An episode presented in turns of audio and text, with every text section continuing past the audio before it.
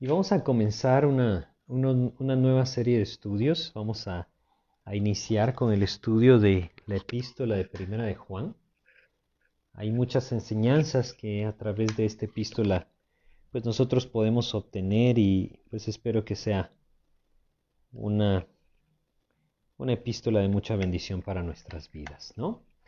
Eh, realmente hay tantas cosas que podríamos estudiar, pero yo creo que hoy nosotros tenemos una necesidad, la necesidad de tener esa seguridad en Cristo, o más bien estar conscientes de esa seguridad que nosotros tenemos en Cristo. creo que esta epístola de Primera de Juan es muy especial, es una epístola que pues es eh, muy diferente a todas las demás epístolas y yo creo que conforme vayamos avanzando en ella y conforme Dios nos vaya permitiendo, pues estudiarla nos vamos a ir dando cuenta de, de lo diferente que esta epístola es en muchos sentidos, ¿no?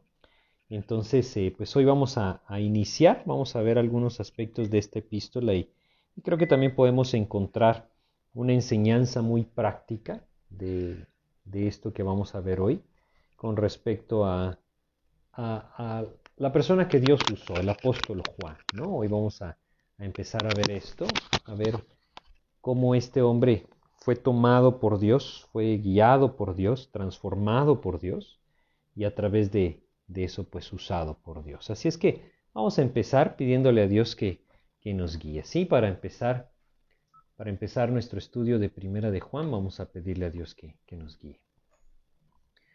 Padre, te queremos agradecer esta oportunidad que hoy tú nos das de estudiar nuevamente tu palabra. Y te queremos suplicar pues que al iniciar, mi Dios, esta epístola que tú nos has dejado en tu palabra, seas tú, Señor, quien toma pues nuestra mente, nuestro corazón y nos permite comprender tu mensaje. Guíanos, Señor, te lo pedimos y te agradecemos esta oportunidad en el nombre de Jesús. Amén. Bueno, entonces, como les decía, vamos a, empezar viendo esta epístola de Primera de Juan y vamos a a, iniciar hoy viendo solamente algunos aspectos de, de qué se trata esta epístola, como cuál es el propósito del Señor de habernos dejado esta pequeña carta y cómo Dios usó al apóstol Juan. Entonces una de las cosas que primero debemos hacer es entender que cada uno de estos hombres que fueron usados por Dios realmente pues no tenían mayor cosa en sus vidas, es decir, no eran personas sobrenaturales o superhombres, como a veces tendemos a idealizarlos, realmente eran personas como nosotros, que cuando escucharon el llamado del Señor, pues reaccionaron a éste y le pudieron a seguir al Señor Jesús, pues con todo su corazón durante todo el resto de sus vidas, ¿no? Y, y hoy hay una necesidad nosotros de identificarnos con esto, identificarnos con ese llamado que Dios tiene para nuestras vidas. El apóstol Juan, pues es el, el, que más vivió de los doce apóstoles. Y el llamado que el Señor le hizo, pues es eh, muy similar a lo que nosotros eh, vemos que Dios hizo con la vida de los demás. Pero hay algo muy especial en la vida de este apóstol Juan, ¿no?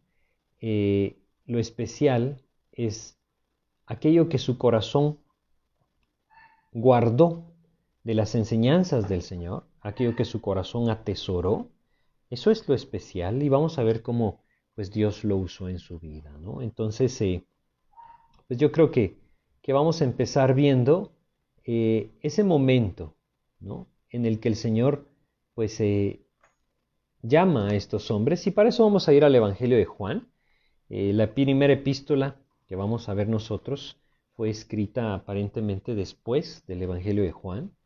Y ya vamos a ir hablando de esto. Entonces solo hablemos un poco de cómo, cómo Dios movió el corazón de este hombre. Vamos a ir a Juan capítulo 1. En Juan capítulo 1 encontramos acá, en el versículo 39, ese, ese momento. Juan 1.39 dice, les dijo, venid y ved. Este es un aspecto muy importante, ¿saben? Para empezar. El Señor Jesucristo es el que les está diciendo esto a los discípulos. Si vamos un poco antes, al versículo 38, dice, y volviéndose Jesús, y viendo que le seguían, les dijo, ¿qué buscáis? Ellos le dijeron, rabí, que traducido es maestro, ¿dónde moras? Les dijo, venid y ved. Saben que nosotros hoy debemos hacernos esa pregunta. ¿Qué buscamos nosotros en Cristo? El apóstol Juan era de los más jóvenes y pues alrededor de 60 años vivió para Cristo. Alrededor de 60 años fue usado por Dios y fue un testimonio claro del poder de Dios en la vida de aquel que le sigue. Y todo empezó de esta manera. ¿Qué buscaban estos hombres cuando se acercaron a Jesús?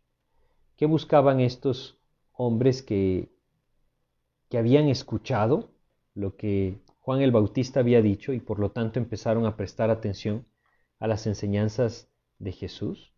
Bueno, lo que buscaban era esto. Rabí, ¿dónde moras? Queremos saber quién eres tú. Todo empezó ahí, en ese interés en sus corazones por saber quién era Cristo. Ellos no buscaban beneficios, ellos no buscaban que el Señor resolviera sus problemas, ellos no buscaban otra cosa más que conocerle, conocerle al Señor, conocer quién era Jesús, conocer cuál era su plan, cuál era su propósito, cuál era su obra. Y esto es lo que nosotros encontramos acá.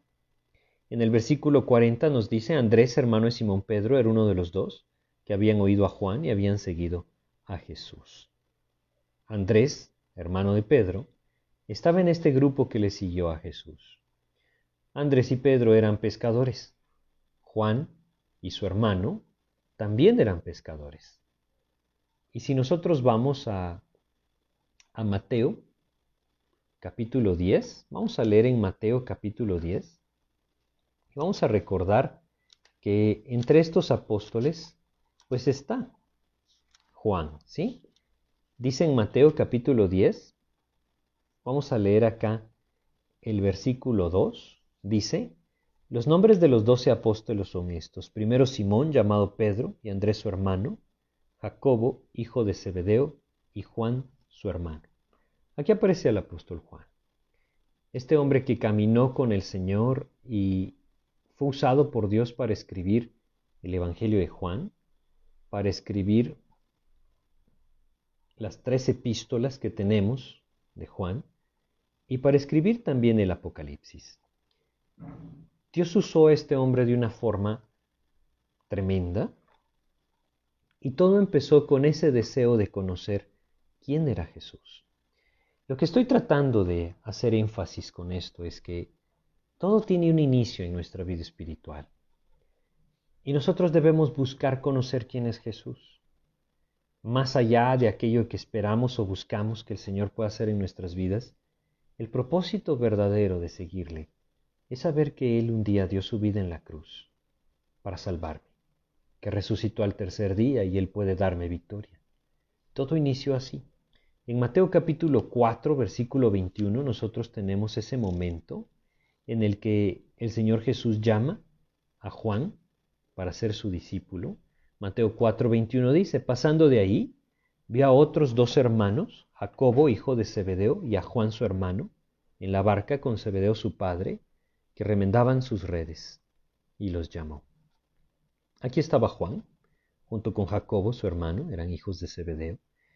Dice que estaban en las barcas, estaban remendando las redes, evidentemente estaban preparándose para volver a salir a trabajar.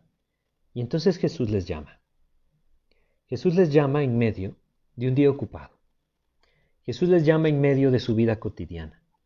Jesús le llama en medio de su diario vivir, de sus ocupaciones. Y es aquí en donde empieza ese caminar maravilloso de este hombre, el apóstol Juan, al lado de Jesús. Cuando él escucha al Señor Jesucristo decirles, síganme. Entonces dice el versículo 22, y ellos, dejando al instante la barca y a su padre, le siguieron.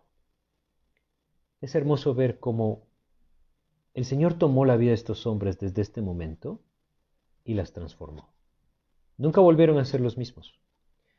Y todo empezó al escuchar el llamado y disponer el corazón. Yo te voy a seguir, Señor. Evidentemente, hubo algo que tuvieron que abandonar. Dejando al instante la barca y a su padre, le siguieron. Y yo creo que esto es algo muy práctico para nuestras vidas. Si nosotros no estamos dispuestos a abandonar nuestra propia vida, a abandonar nuestros deseos, a abandonar nuestro pecado, los deseos carnales que podamos tener, y aún ir un poco más allá, y no estamos dispuestos a abandonar aquella búsqueda de comodidad o quizá riquezas o quizá posiciones que nosotros tenemos en este mundo, pues es probable que no le sigamos a Jesús. Ellos escucharon, creyeron y siguieron. Y empieza entonces ese caminar maravilloso con el Señor que los llevó a ser de ese grupo selecto de doce hombres que escucharon y conocieron personalmente al Señor, que vivieron muchos episodios en su vida que afirmaron sus corazones en fe y fueron transformados. No tenemos mayor descripción de la vida de Juan antes de esto, porque lo que al Señor le interesa no es otra cosa más que conozcamos lo que el Señor hizo de estos hombres. No hay nada especial en ellos, recordemos, como les decíamos, todo está en el Señor. Es algo que nosotros no podemos perder de vista, algo que nosotros podemos leer en 2 Corintios 4, versículo 7. Vale la pena recordarlo. 2 Corintios capítulo 4, versículo 7 dice lo siguiente. Dice acá, 2 Corintios 4, 7. Pero tenemos este tesoro en vasos de barro para que la excelencia del poder sea de Dios y no de nosotros. Juan era un vaso de barro. El apóstol Pablo era un vaso de barro. El apóstol Pedro era un vaso de barro. Nosotros también lo somos. La excelencia del poder es de Dios, no de nosotros. No era de Juan, como no es nuestro. Lo que debemos comprender es que cada uno de nosotros puede caminar al lado del Señor como estos hombres lo hicieron. Cada uno de nosotros puede conocer al Señor como estos hombres lo hicieron. Cada uno de nosotros puede también ser usado por Dios como estos hombres fueron usados. Había algo que caracterizaba la vida de estos hombres. Si nosotros vamos a Marcos capítulo 3 y leemos el versículo 17 de Marcos 3, nos habla de Jacobo y Juan, su hermano, algo que el Señor les nombró, o la forma en que el Señor los identificó o los nombró. Marcos capítulo 3 versículo 17 nos dice lo siguiente. Dice, a Jacobo, hijo de Zebedeo, y a Juan, hermano de Jacobo, a quienes apellidó Boanerges, esto es, hijos del trueno. Bueno, así les dijo, ¿no? ¿Por qué les dijo así? ¿Por qué los llamó hijos del trueno? ¿Qué podía ser esto? Esto quiere decir hijos de una que, producían una conmoción, ¿no? Y pienso que esto habla del el carácter que el Señor ponía en ellos. Es algo que el Señor hizo en sus vidas, los usó para traer un verdadero impacto, un verdadero impacto en la vida del Señor. Me refiero en el Evangelio del Señor. Jacobo, recordemos que fue aquel hombre que fue martirizado por Herodes, como en el libro de Hechos eh, se nos menciona. Si nosotros eh, vamos a Hechos capítulo 12, Allí encontramos en el versículo 2 lo que pasó con Jacobo, dice Hechos 12.2, y mató espada a Jacobo, hermano de Juan. Pero Dios le dio la gracia a Juan de sobrevivir a todos estos hombres, de ir más allá del tiempo en el que todos estos hombres vivieron y predicaron, y ver muchos cambios también en la vida del cristianismo. Dios le permitió a este hombre dar testimonio del Señor durante mucho tiempo. Hubo algo que se quedó fijo en el corazón del apóstol, del apóstol Juan. Hubo algo que, que él nunca olvidó. Y, y creo que nosotros podemos aprender mucho de aquello que se grabó en su corazón. Si nosotros vamos a Juan capítulo 13, versículo 34, el Espíritu Santo guió a Juan a recordar esto y escribirlo. Juan capítulo 13, versículo 34. El Señor Jesús les dijo claramente a estos hombres, un mandamiento nuevo os doy, que os améis unos a otros, como yo os he amado, que también os améis unos a otros. Algo que impactó la vida de este hombre fue el amor del Señor. No solamente lo que el Señor expresaba hacia ellos y ese amor que él podía recibir del Señor Jesús estando en su presencia, sino que también fue impactado por el amor que Dios mismo podía producir en su corazón hacia Cristo y hacia aquellos que estaban alrededor de ellos. Este mandamiento nuevo, que os améis unos a otros como yo os he amado, es algo que Juan apropió, se volvió parte de su vida. Fue algo que él nunca olvidó y que siempre estuvo presente en su vida. Si nosotros vamos un poco más adelante, acá en el Evangelio de Juan, y nosotros eh, leemos en, este mismo pasaje, en el capítulo, perdón, aquí mismo, en el capítulo 13 de Juan, vamos a leer el versículo 21 al 23, dice lo siguiente. Habiendo dicho Jesús esto, se conmovió en espíritu y declaró y dijo, de cierto, de cierto os digo que uno de vosotros me va a entregar. entonces los discípulos se miraban unos a otros, dudando de quién hablaba. Y uno de sus discípulos, al cual Jesús amaba, estaba recostado al lado de Jesús. Bueno, ¿será que Jesús amaba más a uno de sus discípulos que al resto de ellos? Evidentemente que no era así. Él le amaba a todos, le amaba a todos por igual. Pero había uno que se sentía amado, y eso hacía la gran diferencia. Él se sabía amado por el Señor, él se sentía amado por el Señor, y eso lo hacía verse a él como el discípulo amado. Este discípulo precisamente es el apóstol Juan. Él es el que se percibía a sí mismo así. Él es el que expresa esta descripción de sí mismo, aquel discípulo a quien Jesús amaba.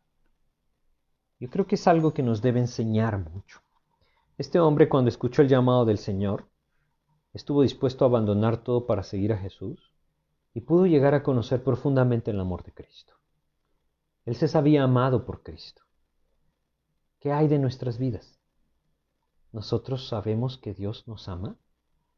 no solamente de una forma intelectual, evidentemente de forma intelectual creo que todos lo sabemos, experimentamos día a día ese amor del Señor en nuestras vidas, lo estamos recibiendo.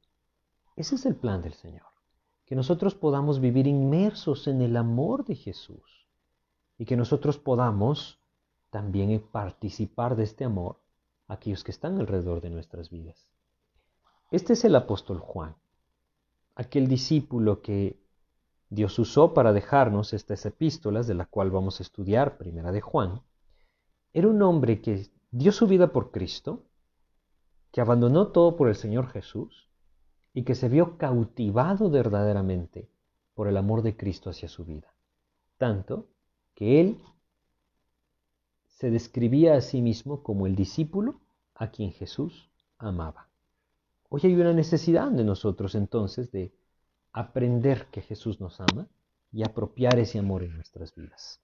Este discípulo es el que escribió la primera epístola de Juan y creo yo que, que todo esto influyó su vida. Ese conocimiento del amor de Dios expresado hacia su vida definitivamente que le llevó a vivir muchas cosas por encima de muchos hombres que han vivido para Cristo. Él pudo experimentar una fidelidad a Dios no por una convicción religiosa, sino por un genuino amor al Señor. Él pudo pararse delante de aquellos hombres en el concilio, junto con el apóstol Pedro, no porque quería buscar de cierta forma reconocimiento o que se le recordara, sino porque verdaderamente amaba al Señor. Eso es lo maravilloso de la vida de este hombre. Era un hombre que vivió en el amor del Señor. Y así como él vivía en el amor del Señor, él tenía el anhelo que todos los creyentes pudieran vivir también en el amor del Señor. Y en gran parte de lo que Dios hizo en su vida, nos dejó esta maravillosa epístola de Primera de Juan, en la cual Él quiere exhortarnos a vivir en ese amor, a vivir inmersos en el amor del Señor y poder disfrutar de saber que somos sus hijos. Es algo maravilloso lo que el Señor hizo. Años, muchos años después de que el Señor fue a la cruz y resucitó, el apóstol Juan fue arrestado y si nosotros vamos a Apocalipsis, capítulo 1 de Apocalipsis, nosotros leemos dónde estaba él cuando escribió todo esto. En Apocalipsis 1, versículos 9, nosotros leemos lo siguiente. Apocalipsis 1, 9 dice, Yo Juan, vuestro hermano y copartícipe vuestro en la tribulación, en el reino y en la paciencia de Jesucristo, estaba en la isla llamada Patmos, por causa de la palabra de Dios y el testimonio de Jesucristo. Saben ustedes, la historia nos cuenta que a Juan no lo podían callar. Es decir, Roma quiso callarlo y por mucho que quiso perseguirlo, matarlo, callarlo, él nunca pudo cerrar su boca, siempre siguió anunciando las buenas nuevas de salvación a través de la fe en Jesucristo.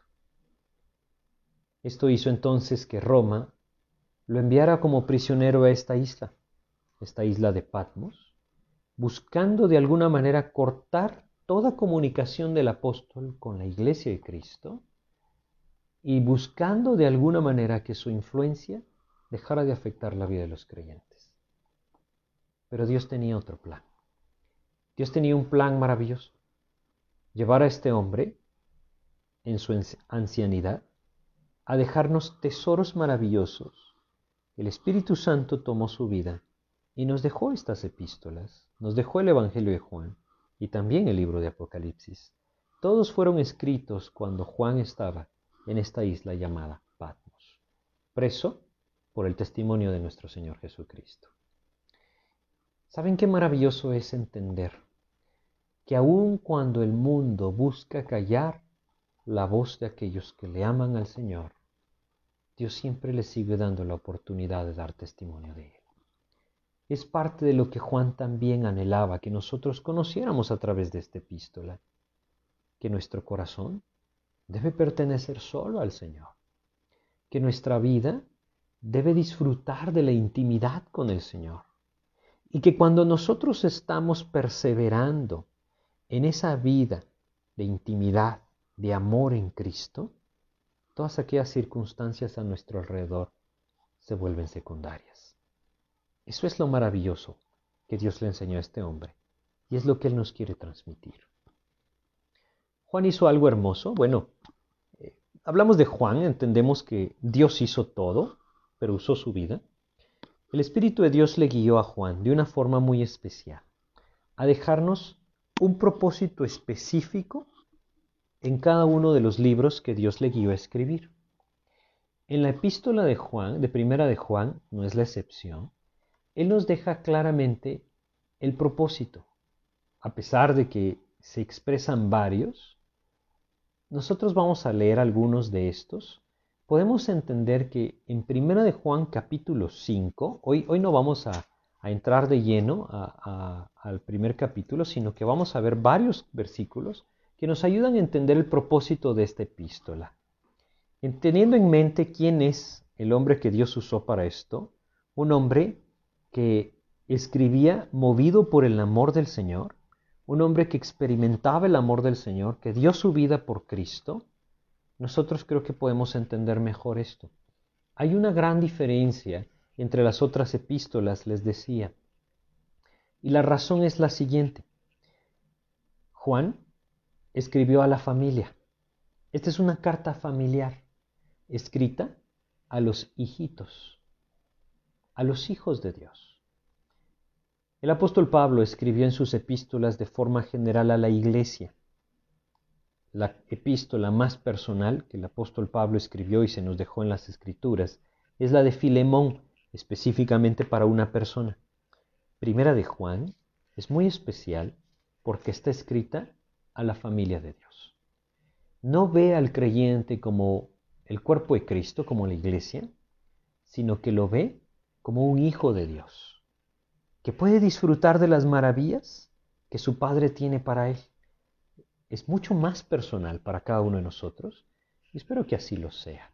Primera de Juan capítulo 5 les decía, el versículo 13 nos expresa este propósito, el propósito de esta epístola, ¿sí? Dice lo siguiente, estas cosas os he escrito a vosotros que creéis en el nombre del Hijo de Dios. ¿Se dan cuenta? Está escribiendo no aquel que está lejos de Cristo, está escribiendo aquel que ha creído en el nombre del Hijo de Dios. Está escribiendo aquellos que están en Cristo. Juan 1.12 nos dice, mas a todos los que le recibieron, a los que creen en su nombre, les dio potestad de ser hechos hijos de Dios. Él está escribiendo a los hijos de Dios. Estas cosas os he escrito a vosotros que creéis en el nombre del Hijo de Dios, y fíjense lo que dice, para que sepáis que tenéis vida eterna. Esto es lo primero. El propósito de esta epístola es para que aquellos hijos de Dios, para que los hijitos, como él lo menciona tantas veces en esta epístola, aquellos que el Señor ama puedan tener esa maravillosa seguridad de que tienen vida eterna. Y no solamente esto, sigue diciendo, y para que creáis en el nombre del Hijo de Dios. Bueno, antes dice, a vosotros que creéis en el nombre del Hijo de Dios. ¿no? no quiere decir que se le olvidó y por eso lo está repitiendo. Es que es una epístola que nos lleva a afirmarnos en nuestra fe en Jesucristo. Es una epístola que puede traer seguridad a nuestras vidas y que puede afirmarnos en la fe en Jesucristo. Ese es su propósito. Eso es lo que nosotros tenemos expresado acá. Y de alguna manera nos, nos habla de lo que Dios anhela a través de esta epístola en nuestras vidas. Pero hay más cosas que nosotros podemos ver. Por ejemplo, si vamos a el capítulo 1, todo en Primera de Juan, capítulo 1, y vemos los versículos 3 y 4. Solamente vamos a ver cuál es el propósito, qué es lo que Dios anhela a través de esta epístola en nuestras vidas. Dice lo siguiente, lo que hemos visto y oído, eso os anunciamos. Por eso me parecía tan importante que habláramos un poco antes acerca de la vida de Juan. ¿Qué vio él? Él vio por sobre todas las cosas cuánto le amaba Jesús. Él vio cómo el amor del Señor gobernaba su vida y sostenía su vida. Él vio cómo el amor era el motor en su vida para estar dispuesto a dar su vida por Jesús.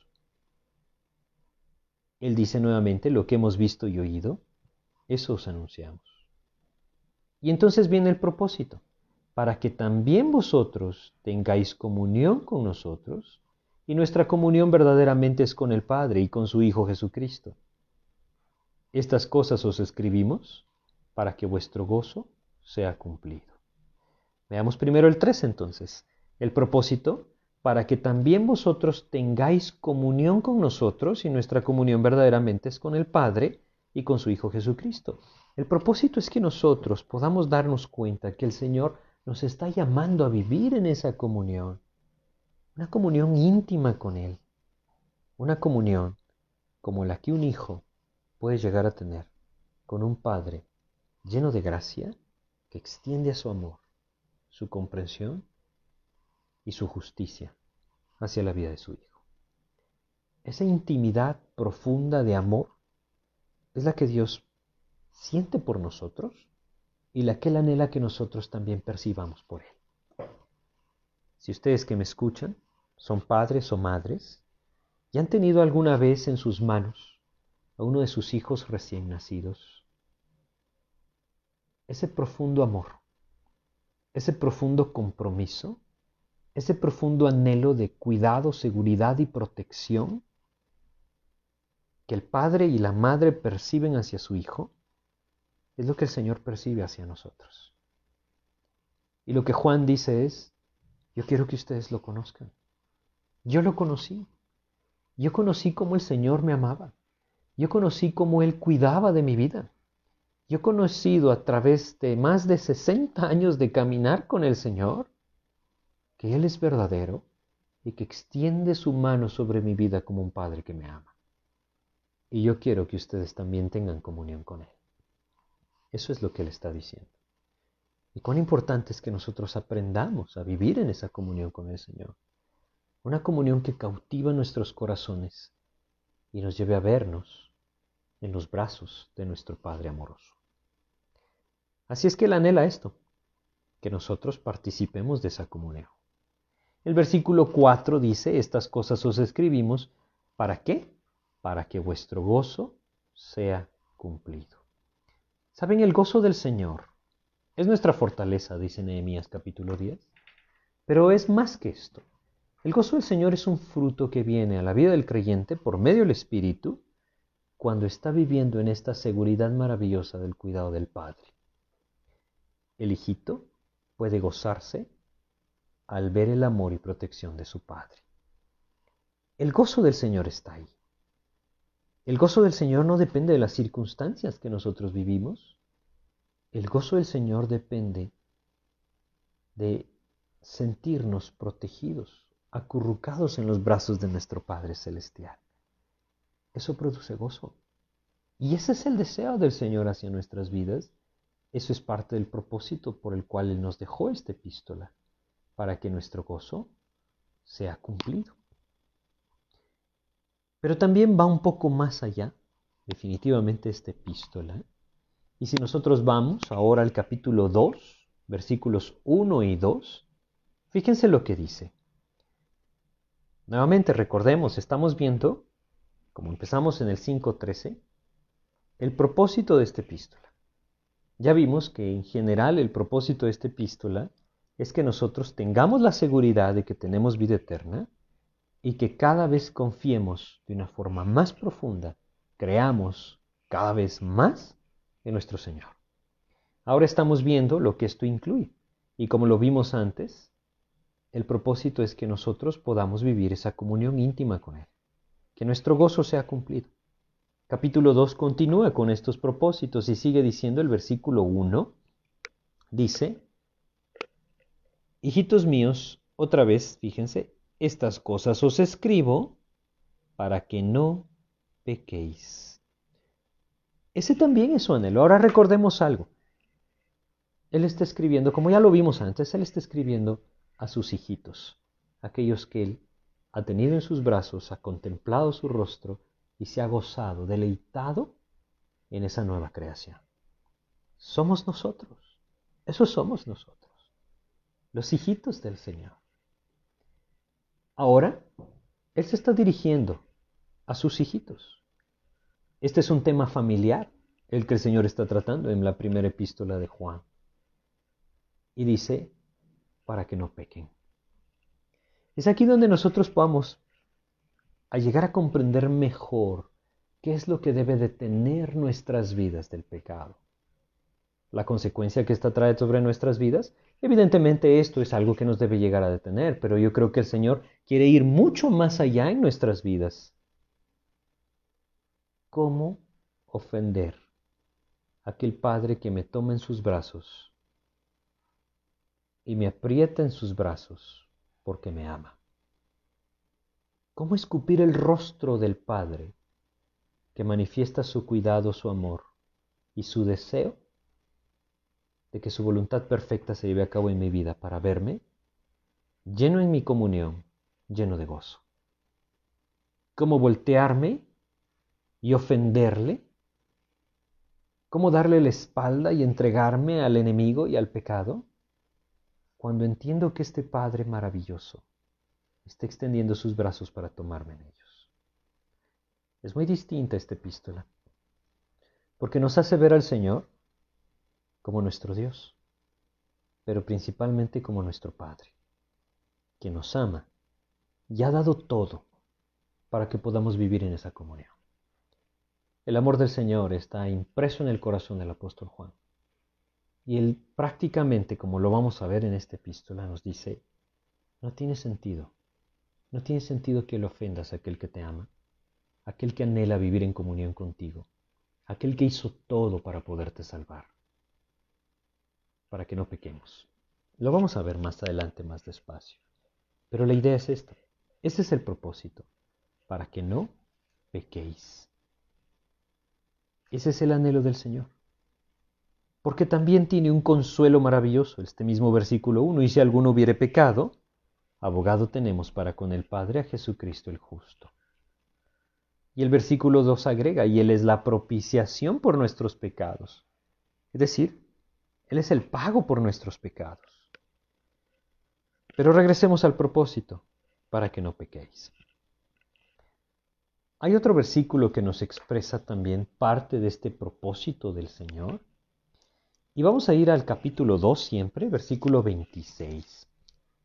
Fíjense cómo dice, primera de Juan, capítulo 2, versículo 26, dice, os he escrito esto sobre los que os engañan. Aquí hay un propósito un poco distinto, pero que es igual de importante.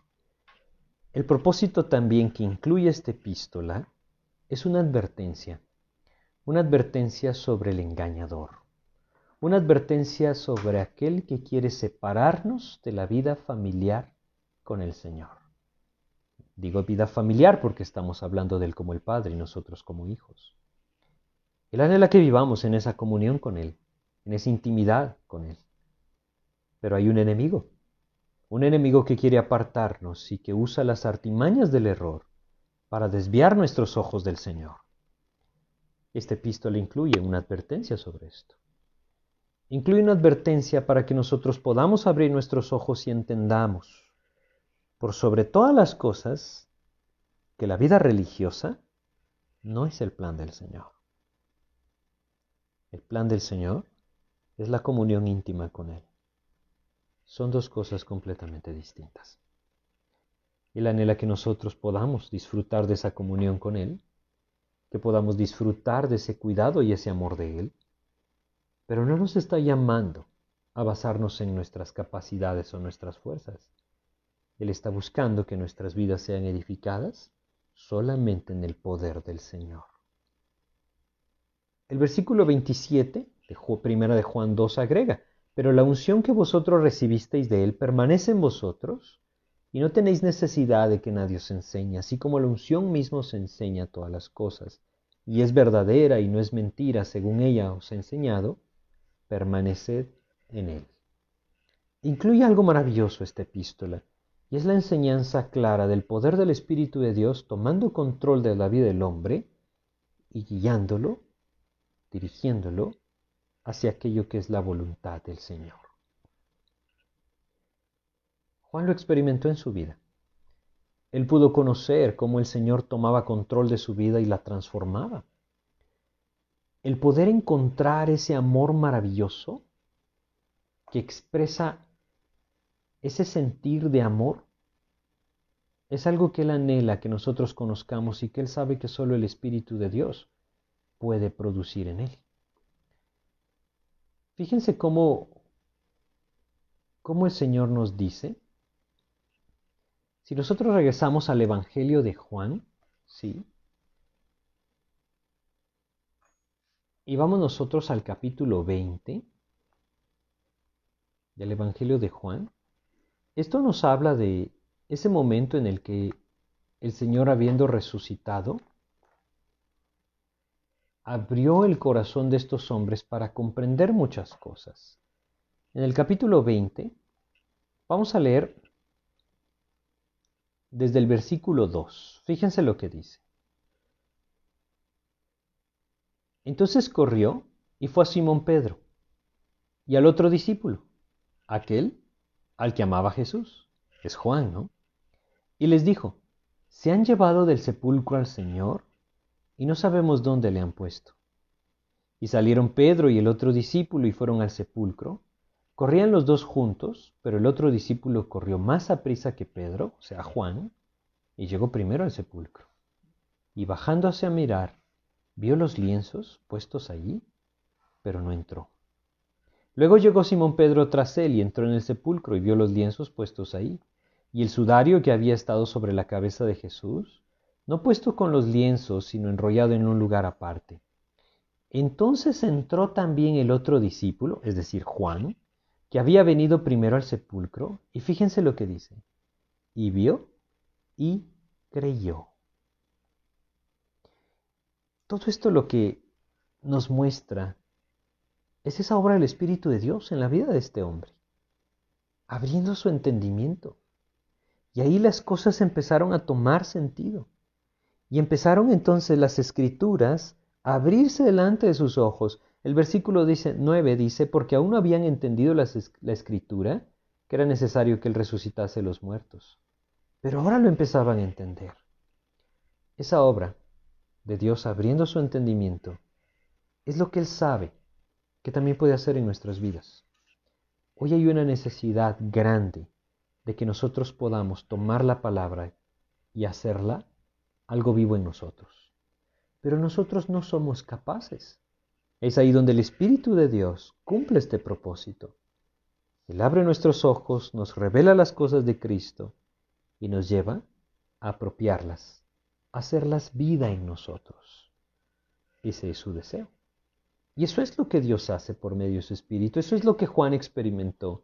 Y eso es lo que Él anhela que nosotros también podamos experimentar.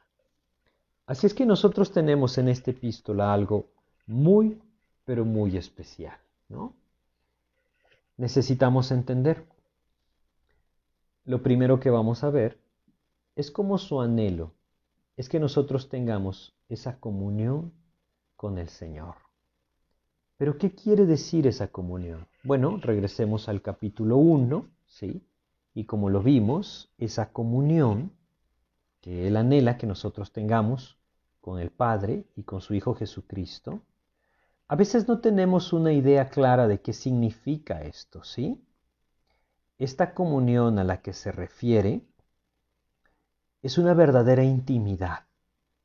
Es algo que va mucho más allá de pasar tiempo con Él o conocerle superficialmente. Realmente es la palabra, famosa palabra, koinonía, ¿sí? que realmente se utilizaba en este tiempo, en el primer siglo, cuando el apóstol Juan escribe esto, para describir una relación de intimidad. ¿sí? habla de una vida compartida, una mutua participación en una vida compartida. Eso es comunión.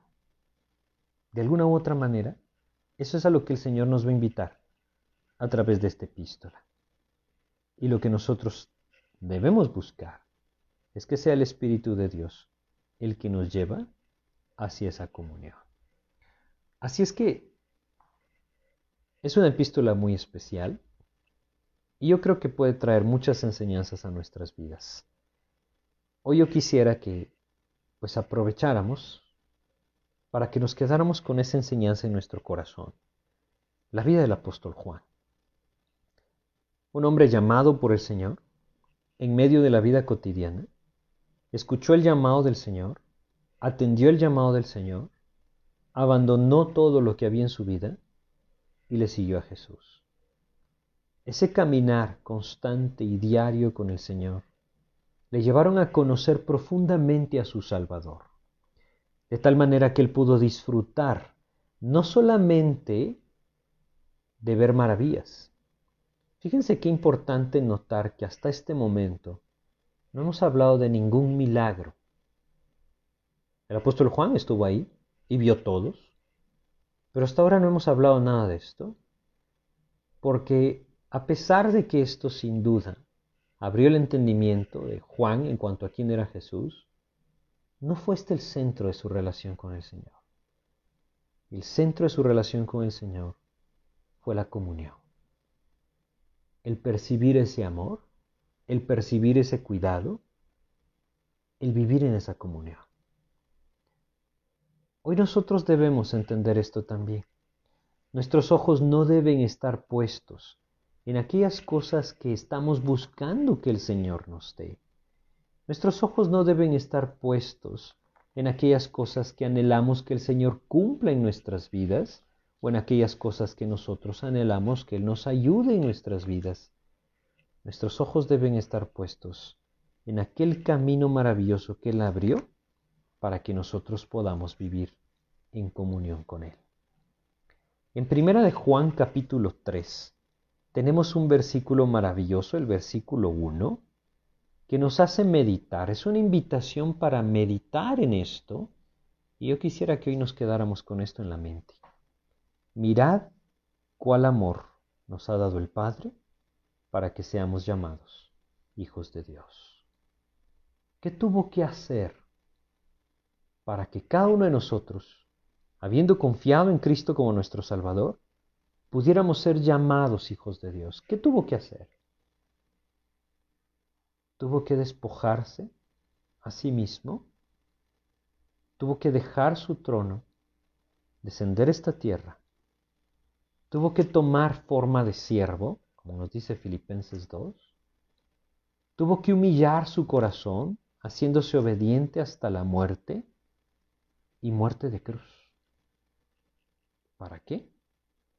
Para que al pagar en la cruz lo que nosotros merecíamos y llevar sobre sus hombros toda la culpa de nuestro pecado, pudiera entonces abrir el camino para que pudiéramos ser llamados hijos de Dios. Ese amor es el que Juan vio. Ese amor fue el que cautivó su corazón no puso sus ojos en que quizá el Señor Jesús podía bendecir materialmente la empresa de pesca de su padre. No puso sus ojos en que quizá él podía tener un puesto en el reino si es que Jesús lo establecía. No puso sus ojos en otra cosa, sino ese amor manifestado en la cruz, derramando su sangre. Él vio al Señor cuando expiró. Él estuvo ahí. Él vio al Señor clamar y decir, consumado es. Él vio al Señor precisamente cuando entregó al Espíritu. Su cabeza descendió y dio su vida por nosotros. Todo esto sin duda quedó grabado en su mente y corazón, de tal manera que nunca volvió atrás. Caminó más de 60 años con Cristo y fue fiel porque vivió en el amor del Señor. No hay otro propósito, no hay otra cosa que pueda mover nuestras vidas como esa vida de amor al Señor. Es ahí en donde incluso aquellas cosas que en algún momento se vuelven pesadas en nuestro caminar con el Señor, dejan de serlo. ¿Por qué? Porque su amor es el motor y a través de esto nuestra vida puede disfrutar de la gracia del Señor. Es por eso que si vamos a Primera de Juan, sí, y leemos el versículo 8, dice lo siguiente, el que no ama no ha conocido a Dios, porque Dios es amor. No son palabras vanas o palabras vacías, son palabras verdaderas que él experimentó. Sobre todo porque lo vio clavado en esa cruz entregando el Espíritu por amor a nosotros. Es una epístola muy especial. Y primero Dios podamos contemplar todas estas verdades poco a poco conforme avanzamos en ellas. Hoy solo quedémonos con esto en la mente. Mirad cuál amor nos ha dado el Padre para que seamos llamados sus hijos. Toda esa obra de amor a favor de mi vida, ¿cómo estoy respondiendo yo a ella? ¿Cómo estoy viendo la obra de Cristo y actuando de regreso en amor? ¿O soy indiferente? Le doy la espalda y vivo mi vida. Si el Señor nos mueve a contemplar su rostro, sin duda nos rendiremos ante su amor. Pues vamos a detenernos acá. Esta es nuestra introducción, introducción perdón, para esta epístola. Yo les exhorto a que puedan leerla, toda la epístola, no solo una vez, sino varias veces. Y poco a poco vamos a ir pues descubriendo las enseñanzas muy profundas que el Señor nos dejó en esta pequeña epístola de Primera de Juan. Así es que vamos a orar para pedirle a Dios que nos guíe. Amado Señor, te agradecemos por ese cuidado que tú tuviste de dejarnos tesoros en tu palabra, Señor. Te pedimos pues que nos ayudes a meditar en esa obra de amor que tú hiciste a favor nuestro. Y que como lo hiciste con tu siervo Juan y con tantos otros a lo largo de la historia, también puedas impactar nuestro corazón al darnos cuenta que tu amor te llevó a hacer lo impensable, dar tu vida por nosotros. Tú mismo el Creador, dar tu vida por nosotros. Te agradecemos por esto, Padre, y te pedimos que nos ayudes a meditar en esto de tal manera que podamos vivir para ti también por amor. Guíanos, te lo pedimos y te agradecemos en el nombre de Jesús. Amén, Señor. Pues muchas gracias por su atención. Que Dios les bendiga.